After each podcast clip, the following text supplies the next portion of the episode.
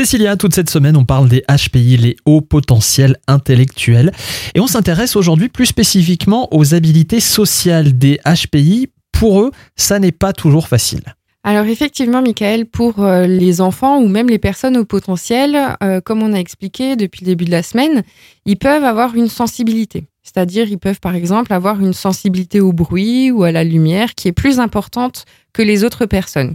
Donc c'est pour ça que pour eux, bah, par exemple, la semaine prochaine, quand nos restaurants ouvriront, bah, du coup, aller dans une pièce où il y a beaucoup de bruit, beaucoup de monde, eh ben, ça peut être anxiogène pour eux. Mm. Ou alors, euh, on peut aussi avoir des difficultés quand on est HPI, ne serait-ce que dans la relation qu'on peut avoir aux autres. La manière de leur parler, la manière de se tenir, mais aussi la manière d'avoir une conversation. Parce que, comme on a expliqué, souvent, ils peuvent avoir un schéma de pensée qui n'est pas forcément faux, mais qui pour eux est le plus important. Et donc, ça va être compliqué pour eux de déroger vraiment de ce schéma de pensée. Et souvent, c'est ce qui peut les emmener à être en conflit avec les autres. Mais parce qu'il me semble aussi que les HPI ont aussi cette particularité d'avoir cette impression que tout le monde devrait penser comme eux. Ils ne comprennent pas qu'on pense différemment, en fait. C'est ça. Mm. C'est un petit peu ça. On- ils ont un chemin.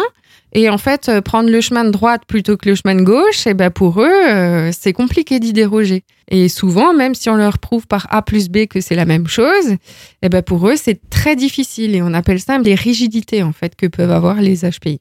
Hmm, il faudrait leur ouvrir un peu l'esprit. Peut-être avec un peu de- de- d'artistique, de créativité. Ça pourrait être une solution, ça, non, j'imagine? C'est ce qu'on verra demain. On en parle donc demain. Merci Cécilia.